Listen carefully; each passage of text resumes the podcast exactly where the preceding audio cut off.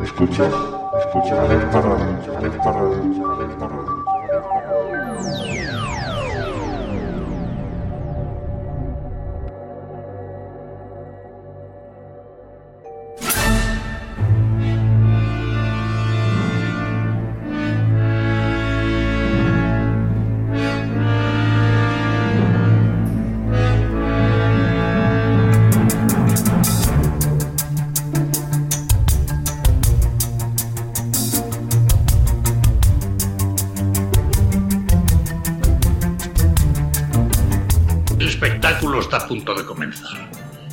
Se alarmen ustedes, no les cobraremos la entrada.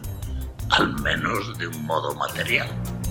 Como de costumbre, les haremos pasar un rato de suspense y de terrorífica emoción. Y si nos excedemos, escríbanos diciendo. Pero por favor, no se muevan de sus asientos.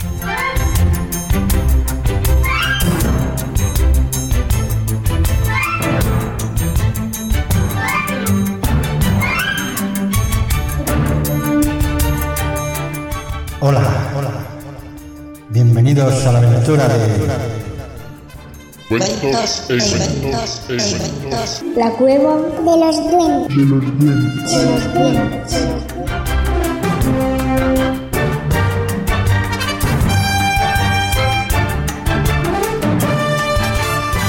En cuanto al relato que vamos a ofrecerles, se titula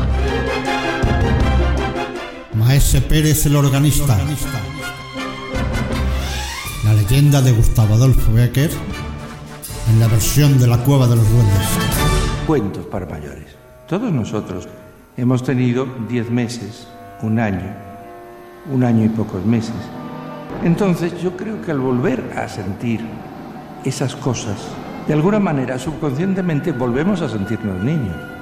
Y es muy grato más aún. Creo que es necesario sentirse niños de vez en cuando.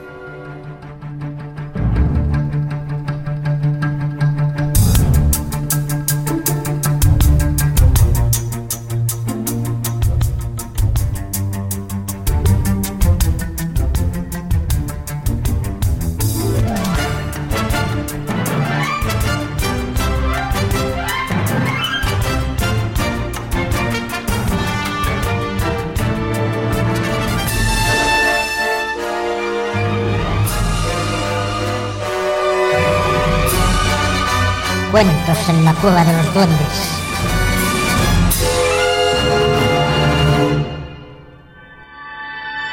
Tan solo sintonizar ahora nuestra vieja y mágica radio.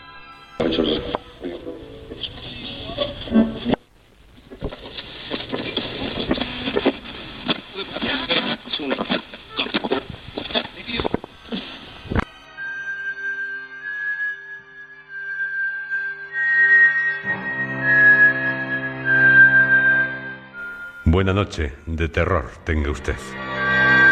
Todos. De horror. De pavor. Una noche de miedo sobrecogedora.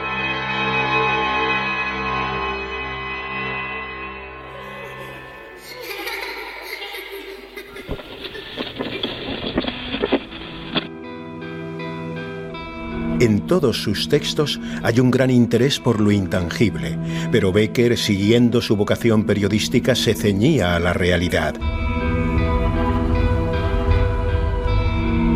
En lo más profundo del convento sevillano de Santa Inés se esconden las claves de una de sus historias más conocidas, la de Maese Pérez.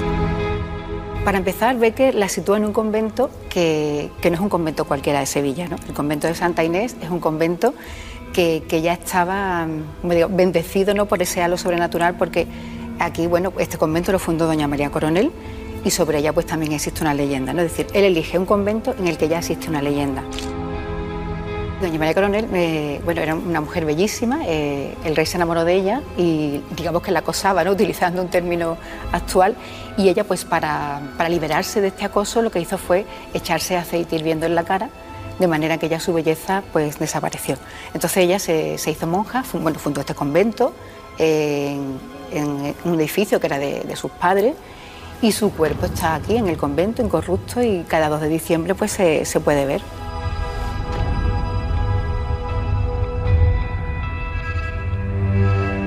En el relato, Maese Pérez regresa de entre los muertos para hacerse presente a través de la música. Hoy su instrumento pervive y nos podría conducir a la persona real que inspiró al escritor.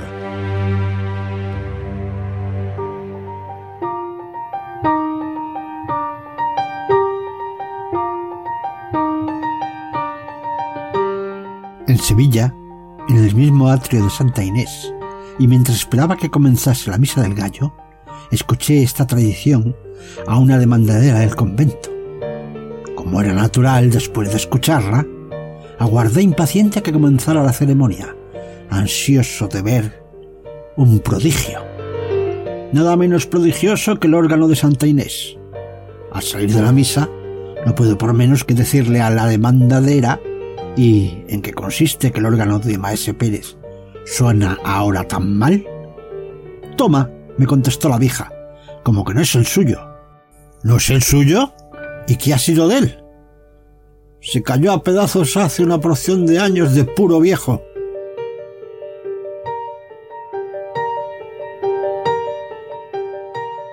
Recurso literario. El instrumento que está actualmente en Santa Inés es el órgano de Maese Pérez. Cuando hice la restauración, comprobé in situ que el organero, aunque no está firmado por ninguna parte del instrumento, como suele ser normal, digamos que dentro del secreto, digamos una pieza que es el corazón del órgano, se suele firmar el, el autor, este no estaba firmado, pero coincide exactamente en muchos detalles de construcción con los instrumentos que hacía Francisco Pérez de Valladolid. Entonces, digamos que el órgano lo construyó Francisco Pérez de Valladolid. Eso es segurísimo, segurísimo porque no hay lugar a dudas. Ahora, ¿quién era Maese Pérez no? eh, en cuanto a la leyenda de Becker? Bueno, qué casualidad, eh, Pérez de Valladolid. Todo encaja de una manera sorprendente. Y no se puede ignorar la magia del órgano, que según Becker sonaba bajo el influjo de fuerzas inexplicables. Su poderosa presencia somete al visitante a un embrujo difícil de comprender. Estando totalmente en ruinas, eh, la priora hablé con ella, estuvo allí conmigo, me dejó a solas y se fue al torno. Y yo pude disfrutar durante, bueno, el tiempo es muy difícil de calcular. aquello no está solo. Yo sé que esto es, bueno, será criticable, será comentario, no, no. Es decir, lo digo desde la verdad de lo que estoy diciendo profundamente. Allí no se está solo.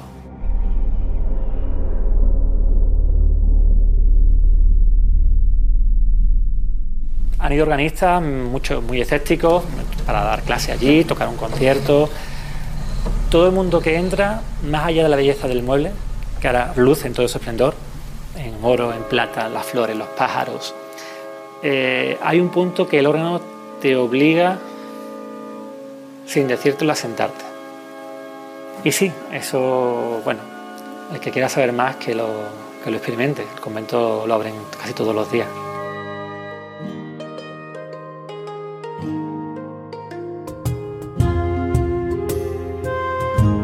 Nuestra historia comienza minutos antes de la hora cero.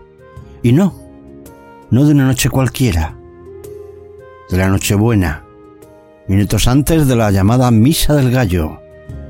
Aunque parece importante decir que en los Evangelios no se menciona la fecha exacta del nacimiento de Jesús.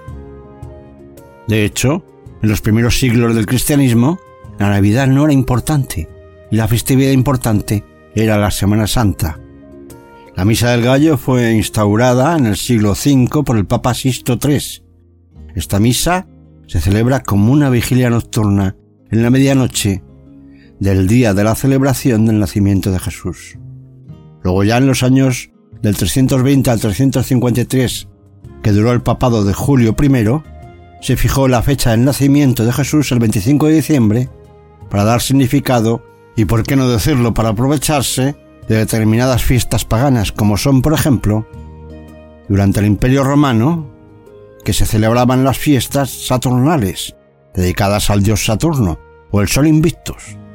Estas fiestas comenzaban el día 17 de diciembre y duraban hasta el día 24. Durante las mismas, toda la ciudad se iluminaba con velas y antorchas.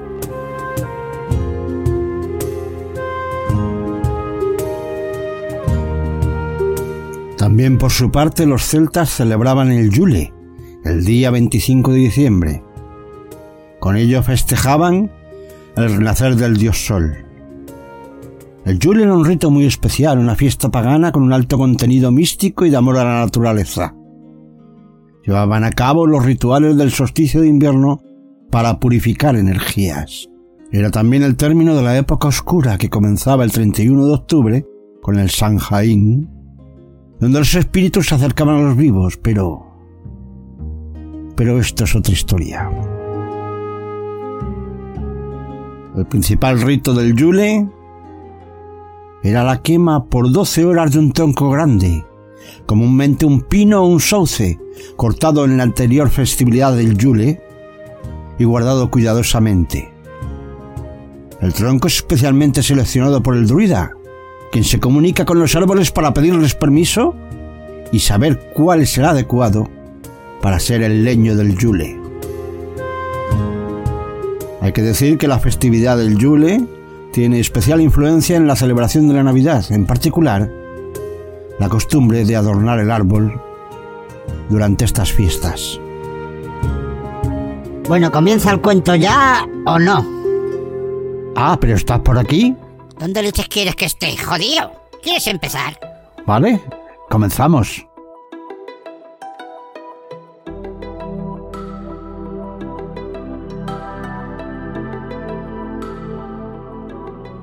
Leyenda de Maese Pérez comienza en Sevilla, en el año de nuestro Señor de 1568. Un tiempo de riquezas venidas de América cuando en Sevilla latía el corazón del mundo. Tiempo de pícaros y de místicos, de grandes fortunas y de miserias, de creaciones artísticas sublimes y de calamidades, de grandes creyentes y de figurones que acudían fastuosamente trajeados a la iglesia para dejarse ver, para dejarse admirar y sobre todo dejarse envidiar. La ciudad hispanense en 1568, donde el dinero y la plata de Indias cambia de manos a gran velocidad, y de nuevo la nobleza, lo más florido de la ciudad, se acerca por las calles aledañas al convento de Santa Inés para vivir la misa del gallo, o, o mejor dicho, para escuchar el órgano de Maese Pérez, que como algunos ya comentan, suena como los mismos ángeles.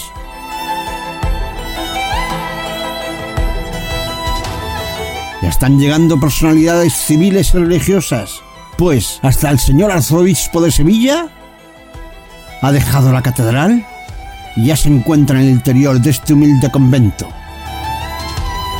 Con gran emoción por escuchar el magnífico órgano de Maese Pérez.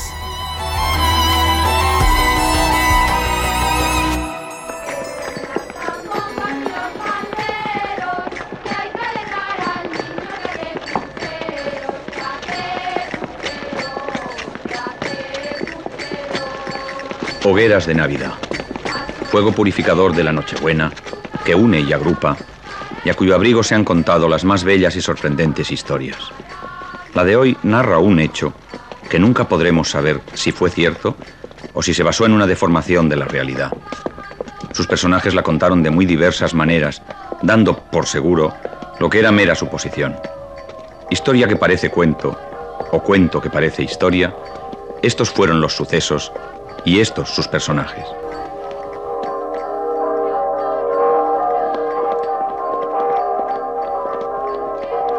¡Niños!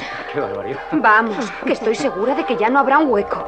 Cada año viene más gente a oír la misa del gallo en el convento de Santa Cecilia. No debe extrañaros, tocando el órgano el mejor organista de la ciudad y aun de España entera. Bien decís, Germán, pero Como yo de creo- España entera y del mundo. El mejor del mundo entero. Os lo aseguro. Eulalia, ¿cómo podéis asegurar lo que no conocéis? ¿Qué sabéis vos? De verdad, veréis. Ya recordaréis que el tío de mi cuñado Esteban casó en segundas nupcias con una sobrina del virrey de las Indias. Bueno, bueno, dejaos ahora de historias y entremos presto para tener asiento. Si es que queda alguno. Pero ¿se saben noticias de nuestro personaje? ¿A quién os referís? ¿Quién va a ser a Maese Pérez, el organista? Ayer todavía guardaba cama víctima de unas fiebres. Ni fiebres ni nada. Víctima de su chochez, Eulalia. Mejor será al entrarnos y así sabremos si tenemos o no a Maese Pérez, el organista. Y así toda la ciudad estaba expectante para escuchar el maravilloso órgano de Maese Pérez. Y si alguno no conocía de sus prodigios, otros los comentaban.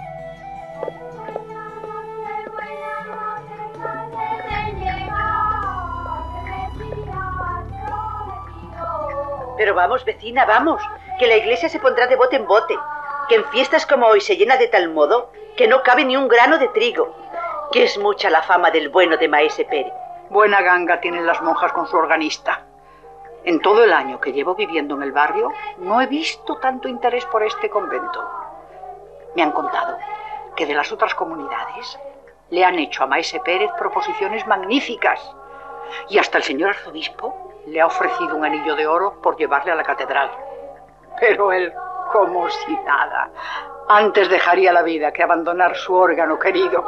Es que Maese Pérez es un santo varón, pobre, pero limosnero como no hay otro, sin más pariente que su hija, ni más amigo que su órgano. ¡Ay! La vida entera pasa en velar por su Lucía y en componer los registros del instrumento. Cuidado que el órgano es viejo, pues nada, él se da tal maña en cuidarlo que suena que es una maravilla, como que le conoce de tal modo que a tientas, porque ya sabréis que es ciego. Ciego. Oh, no sabía. Pobre hombre. Y así, mientras esto ocurría en calles aledañas al convento, en casa de Maese Pérez, su hija Lucía en un apartado hablaba con el médico. Maese Pérez estaba realmente enfermo. Entonces, señor, no hay esperanzas. No lo sé, ni lo puedo saber. Su padre puede aún resistir unos días, o simplemente algunas horas. No existen leyes. Es muy duro, pero es así.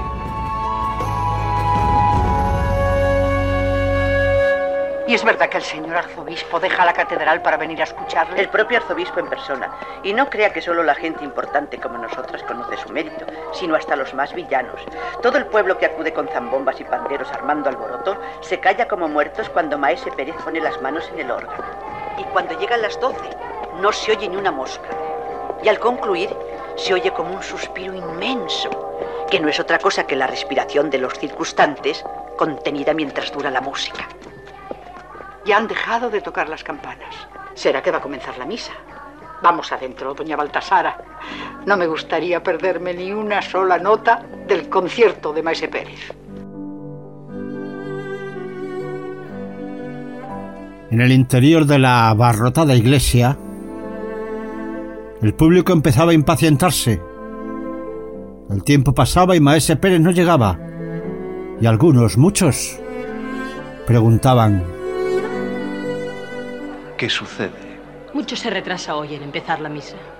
Este buen hombre parece estar informado. Maese Pérez no se halla muy bien de salud. Pues se aguará la fiesta si no viene. Y dicen que se está muriendo. Padre, ¿Qué hay? Maese Pérez se muere. Dios mío. Qué pena. Un momento.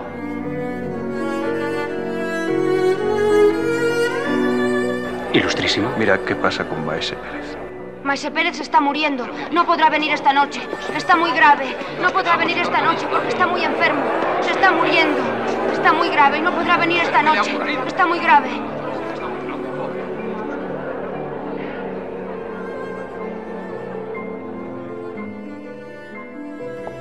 Buenas noches. Me envían de Santa Cecilia. Que si Maese Pérez no podrá tocar esta noche. Padre, es de Santa Cecilia. Pero no se preocupe, tiene que descansar. Tengo que ir. Ayúdame a levantar. La misa. Mi órgano. No, padre. No puede ir. Esta noche no. Está muy débil. Tiene que quedarse en cama. El año que viene. No, no habrá año que viene. Esta es la última. Lo sé. Padre. Lo sé. Y no quiero morir sin visitar mi órgano. Y esta noche sobre todo. La noche buena. Vámonos, me espera. Y mientras que en la parroquia los hechos se acercaban bastante al disturbio, Alguaciles, imponed silencio en la casa de Dios o desalojaremos el templo. Orden en la casa de Dios. Orden en la casa de Dios. Un tipo, mal tipo, de mal aspecto y mala persona, y sobre todo peor músico, vio el cielo abierto para suplantar a su envidiado Maese Pérez. Eminencia, Maese Pérez está enfermo y la ceremonia no puede empezar. Si queréis, yo tocaré el órgano en su ausencia. Que ni Maese Pérez es el único organista del mundo, ni a su muerte dejará de tocarse ese instrumento por falta de alguien capaz. Si el Señor lo llamó a su lado, témome que nunca volvamos a oír melodías como las suyas. Pero sea, tocad, que no hay que complacerse en las maravillas terrenas. Id con Dios y que Él os ayude. El arzobispo le ha autorizado a que toque. ¿Cómo? ¿Cómo es posible? No puede ser. ¿Cómo se atreve a mis ojos de San Román? Si toda la vida se ha muerto de envidia por Maese Pérez. Habrá que oír lo que toca. Mejor sonará mi zambomba. Me voy detrás de él a vigilar lo que hace. Sí. Qué audacia la del bizco. Vayamos a vigilarle, que temo cualquier engaño. ¿Dónde vais? ¿Estáis locas? Señoras, doña Eulalia. Doña Cristina. ¿Pero qué pretendéis? Estáis locas. Atended a razones. Dejadme en paz. Maese Pérez está aquí. Ya llegó el organista. Dejadlo pasar. Cuidado. Bienvenido. Feliz Navidad, Dejad paso. Lucía, hija. Mientras su hija Lucía, más que guiarle, Feliz Navidad, Maese Pérez. le ayudaba a subir la pequeña escalera que conducía al coro. El desheredado músico impostor bajaba los pocos peldaños que le quedaban con cara de muy pocos amigos. Y claro, algunos peligreses ni podían ni querían ocultar su risa.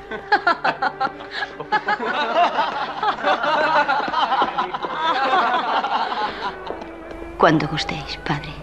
Bien.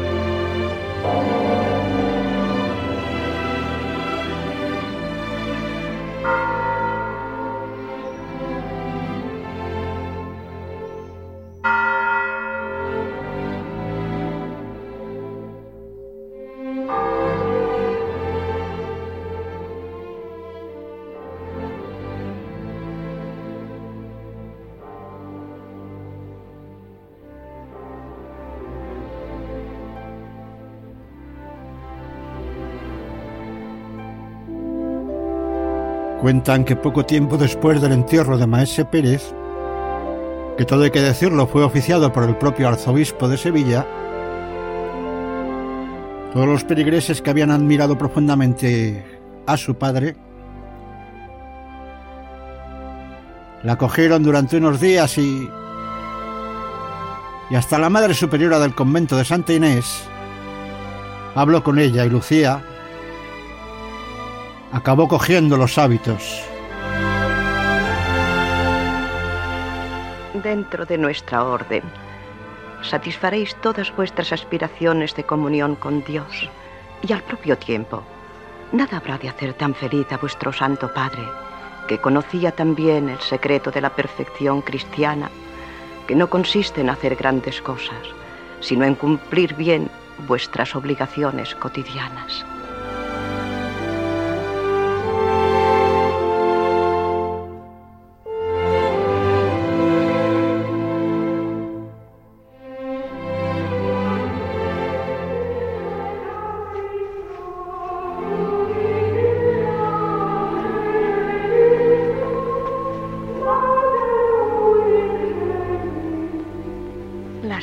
Maese Pérez no esté aún entre nosotros para acompañar al órgano la profesión de su hija.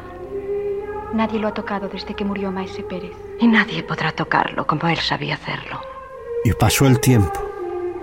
Y el órgano de Maese Pérez quedó abandonado.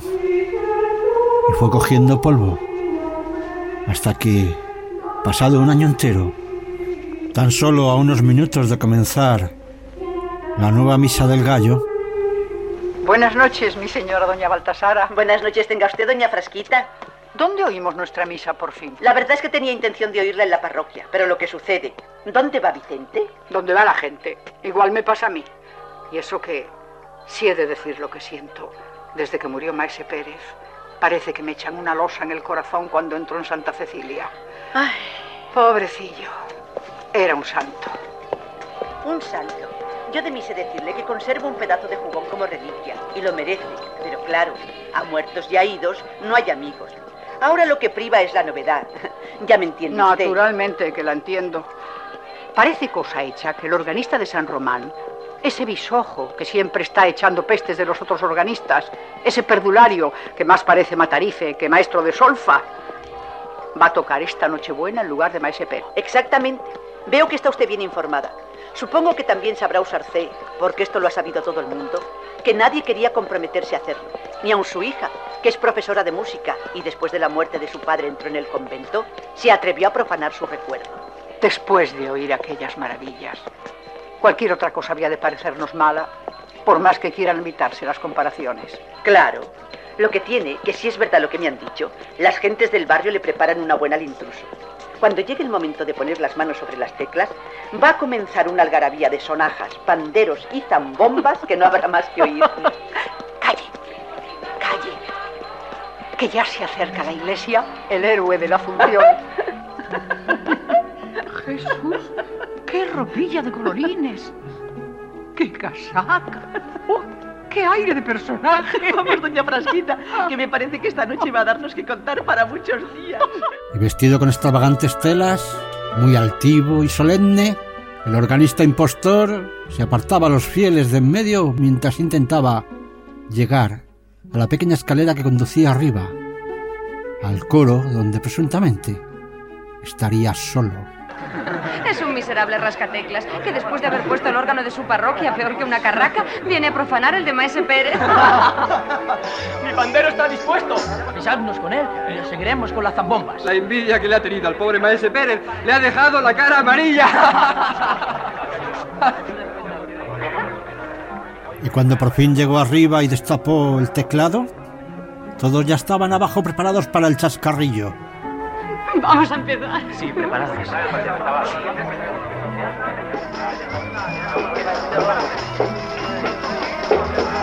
Pero con los primeros acordes, las panderetas, zambombas y sonajas se quedaron totalmente mudas.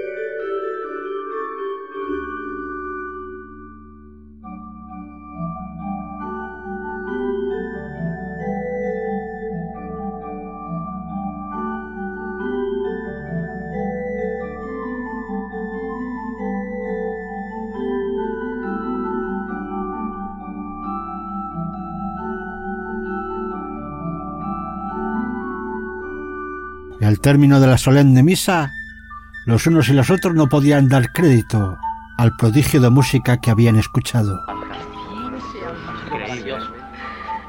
Ha sido maravilloso, jamás lo hubiera creído. Emocionada, Cristina. Emocionada estoy. Vayamos a verlo porque creo que hoy se ha obrado un prodigio. Sí, vayamos a verlo. Vamos, vamos. Ha sido estupendo. Nunca lo hubiera creído. Vamos todos. Una maravilla. Realmente. Pero el hombrecillo bajaba rápidamente la escalera, como si le persiguiera el diablo. Totalmente demacrado, con la cara pálida. Muy bien. Felicidades. Bravo. Bravo. Increíble. Muy bien. Paso, Muy abran paso. muy bien. Apártense. En lugar de mostrarse altivo, se mostraba asustado. Finalmente consiguieron abrirse paso entre la muchedumbre y llevarle ante el arzobispo. Ya veis, vengo de mi palacio aquí solo para escucharos. Seréis tan cruel como Maese Pérez, que nunca quiso expulsarme el viaje tocando la Nochebuena en la misa de la catedral. El año que viene prometo daros gusto. Pues por todo el oro del mundo no volvería a tocar ese órgano. Ni en la iglesia. ¿Y por qué? Eh, no sabría explicaros. Porque. Porque es pobre y viejo. Y no puede expresar todo lo que se quiere. Y aquí hace tanto frío. Y es tan pobre el templo. Bien, eh, queda acordado. El año que viene tocaréis en la catedral. Y Sor Lucía se había dado cuenta de que algo raro había ocurrido. Y además no era la única. No es posible. Se diría que era mi padre. Mi padre, muerto. ¿Qué quiere usarse, mi señora doña Frasquita? Yo soy de este talante, cada loco con su tema. Me lo habían de asegurar capuchinos descalzos y no lo creería del todo. Ese hombre no puede haber tocado como acabamos de escuchar. Si yo le he oído mil veces en San Bartolomé, que era su parroquia, y de donde tuvo que echarle el señor cura por malo, que era cosa de taparse los oídos con algodones, y en San Román, que también. ¿Habrá aprendido en este tiempo? ¿Qué ha de aprender? Y luego, si no hay más que mirarle al rostro, que según dicen es el espejo del alma. Vamos. Yo me acuerdo de la cara de Maese Pérez, cuando en semejante noche como esta bajaba del coro después de haber suspendido al auditorio con sus primores. Ah, qué sonrisa tan bondadosa, qué color tan animado. Era un viejo y parecía un ángel. Y no como este, que ha bajado las escaleras a trompicones, como si le ladraras un perro, y con un color de difunto y unas trazas de perdulario. Vamos, vamos, vamos, mi señora doña Frasquita. Anda, despierta. Créame, Usarcé, y créame de todas veras, por todos los santos, y los muertos en gracia, y las benditas ánimas del purgatorio, yo sospecho que aquí hay gato encerrado. Seguro. Y así llegó una nueva Navidad. Y mientras las monjitas del convento de Santa Inés preparaban el pesebre, la Madre Superiora se había empeñado en que Sor Lucía tocara el órgano de su padre, que tanto tiempo había estado en silencio. No tenéis que preocuparos, Sor Lucía. Vuestro temor es sobremanera pueril. Nadie vendrá mañana a nuestra humilde iglesia. Todos acudirán en tropel a la catedral. Tocad vos el órgano sin desconfianza. Estaremos en comunidad. Tocaréis, hermana, para que él lo oiga. A Maese Pérez le gustará oír a su hija. ¿Qué os pasa? ¿Qué tenéis? Tengo miedo, madre. ¿Miedo de qué? No sé, madre. Ni yo misma puedo explicármelo. De algo sobrenatural. Algunas noches he oído tocar el órgano en sueños. Vaya, que ya no sois una niña, Sor Lucía, y hasta cierto punto es natural. Queríais mucho a vuestro padre y asociáis su imagen con la del órgano. No sé. Quizá. Pero creo que no es eso exactamente. ¿Qué si no? Todo ocurrió el año pasado, cuando aquel organista tocó en el órgano de mi padre. Aquella noche fue como un presentimiento, algo que no podría explicar. Pero aquellos acordes, Aquel sonido del órgano, la forma de unir unos acordes con otros. Me resisto a creer que ese hombre pudiera haberlo hecho. Eso que decís son fantasías, imaginaciones. Habéis tenido mucho trabajo últimamente y vos misma decís que dormís mal. Estáis cansada. Si no creéis que ese hombre tocara el órgano, ¿quién podría haberlo hecho? Estaba solo en el coro. No había nadie más. Yo lo vi. No sé, pero hay algo que quisiera deciros. Anoche subí al coro yo sola. Os había oído decir que teníais empeño en que tocase el órgano en la misa de mañana. Y pensé arreglar sus registros a fin de sorprenderos. Subí las escaleras que conducen a la tribuna. En el reloj de la catedral sonaba en aquel momento una hora. No sé cuál. Pero las campanadas eran tristes. Y muchas. Muchas. Estuvieron sonando todo el tiempo que yo tardé en llegar al coro. Me pareció un siglo. De pronto, oí unos acordes del órgano. Divisé una figura que identifiqué claramente como mi...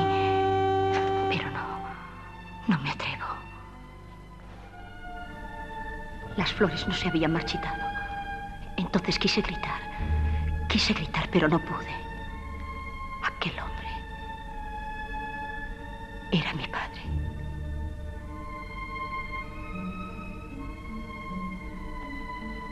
Tomad, llevad al cuello este escapulario, tocado en la reliquia de San Pacomio, abogado contra las tentaciones. Y mañana, id a tocar el órgano. Vuestro Padre está en el cielo, y desde allí bajará a inspirar a su hija en esa ceremonia solemne que es la misa del gallo, para el objeto de su especial devoción. Y llegó una nueva Nochebuena, y solo unos pocos fieles caminaban al convento de Santa Inés mientras todo el mundo se daba cita en la catedral. Pues sí, yo prefiero permanecer fiel al órgano de Maese Pérez y a esta bendita iglesia que no hacer como otros, que acuden en tropel como las moscas donde les indican que hay miel. Es que seremos muy pocos, doña Baltasara. ¿Qué me va a decir a mí, doña Frasquita? Yo ya suponía que nadie vendría. Todo el mundo va a la catedral, pero aquí me tiene. Pocos, pero escogidos. Me han dicho que esta noche tocará el órgano la hija de Maese Pérez. Sí, yo también lo he oído. Claro que no tocará como su padre, pero seguro que lo hace mejor que aquel impostor. Ya le dije que aquí había misterio. Aquello de la misa del año pasado no podía haberlo tocado el bisojo. Mentira. Aquí hay cosas... Magia, es lo que yo digo. Cosas de fantasmas. Vamos, que todo está claro como la luz del día. Eso es. Y que Dios nos asista cuando los muertos no están quietos en sus tumbas. Ay, por todos los santos, cuide usted sus palabras. Si los del Santo Oficio la oyeran. Los del Santo Oficio ya no se ocupan de esas cosas, doña Frasquita. Pero si mucho conviniera, ya sé yo quién podría investigar tanto misterio. ¡Qué maldita canalla! Muchos murieron quemados, y tanto gusto me daba verlos arder que decía atizándoles la llama, perros herejes, ministro soy de la Inquisición Santa. Qué bonito, ¿verdad? Sí, es de Calderón de la Barca. Ah.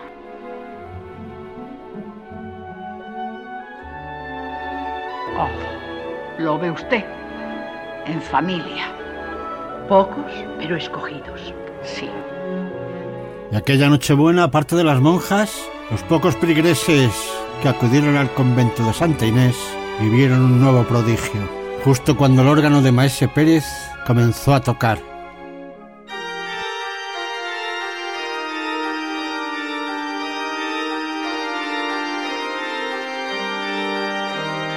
Igual que su padre. Lo mismito.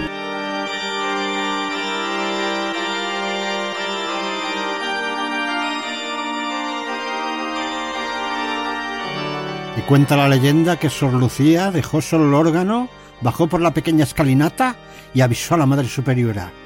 Y le dijo, miradlo, miradlo, Madre. El órgano estaba tocando solo, o mejor dicho, era el espectro de Maese Pérez.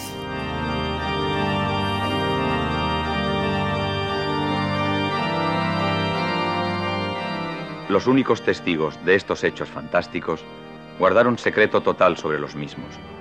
No obstante, la leyenda del buen organista y el ambicioso bisojo se fue extendiendo de boca en boca y pronto el clamor popular halló explicación para lo insólito. Sor Lucía comprendió en la oración y el recogimiento que los caminos del Señor son infinitos y que a veces su silencio nos marca el sendero más directo para llegar a Él. Y por cierto que al día siguiente nos enteramos que aquel hombrecillo, el músico impostor, tan mala persona como mal músico, había sido un auténtico fracaso en el fastuoso órgano de la catedral. Creo que jamás volvió a tocar en público y creo que no lo expulsaron de Sevilla de pura chiripa. Ea, queda dicho. No lo dije yo una y mil veces, mi señora Baltasara, no lo dije yo. Eso no puede haberlo tocado el bisojo. Mentira. Aquí hay Busili y el Busili era, en efecto, el alma de Maese Pérez. En Sevilla, en el mismo atrio de Santa Inés, y mientras esperaba que comenzase la misa del gallo, oí esta tradición a una demandadera del convento. Como era natural, después de oírla, aguardé impaciente que comenzara la ceremonia, ansioso de asistir a un prodigio. Nada menos prodigioso, sin embargo, que el órgano de Santa Inés. Al salir de la misa no pude por menos de decirle a la demandadera con aire de burla ¿En qué consiste que el órgano de Maese Pérez suena ahora tan mal? Toma, me contestó la vieja. En que este no es el suyo. ¿No es el suyo? Pues que ha sido de él. Se cayó a pedazos de puro viejo hace una porción de años. ¿Y el alma del organista? No ha vuelto a aparecer desde que colocaron el que ahora le sustituye. Así que, si alguno de nuestros oyentes se plantease la misma pregunta ahora después de escuchar esta historia, ya sabe por qué no se ha continuado el milagroso portento hasta nuestros días.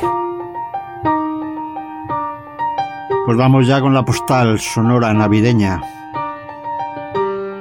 El año pasado la hice con esta misma música que tanto me alucina, que tanto me gusta y que en parte da un poquito de, de miedito, como a mí me gusta. La hice desde la casa del Centinela del Misterio. Y este año, pues, me apetecía hacerla desde aquí, desde la que es mi casa, como el turrón. Vuelvo a casa por Navidad. Esta cueva de los duendes. Y en parte digo lo que dije entonces. Que la Navidad es como...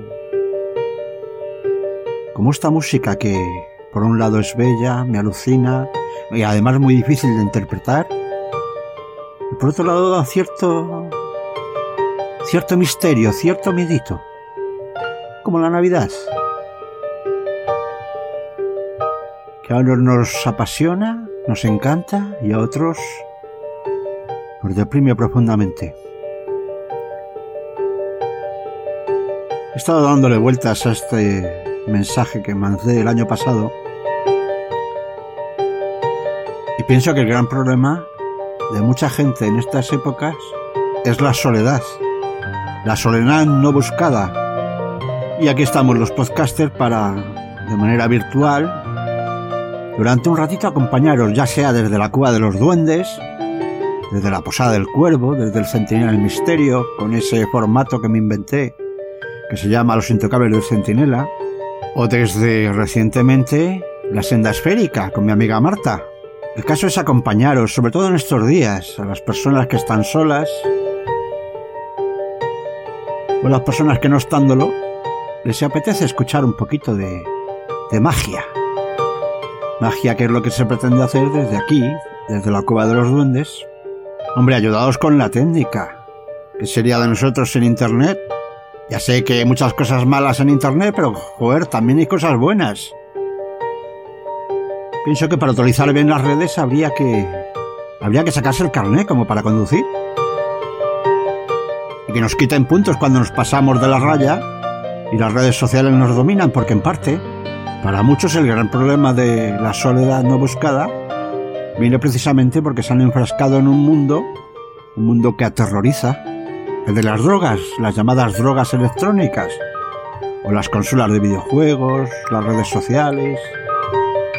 Y poco a poco ellos mismos se van aislando.